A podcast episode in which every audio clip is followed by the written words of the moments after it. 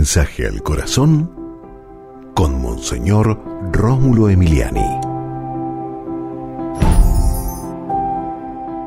Jesús rechazó la hipocresía, no le gustaba la doble cara, nos quería y nos quiere a todos transparentes, que digamos la verdad, que nunca engañemos, que no seamos traidores, que no demos la puñalada por la espalda.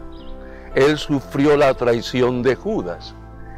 Jesús, te suplicamos que nos des a todos nosotros respeto por la verdad, que seamos auténticos y sinceros y que busquemos siempre, Señor, promover la honestidad por el bien de todos.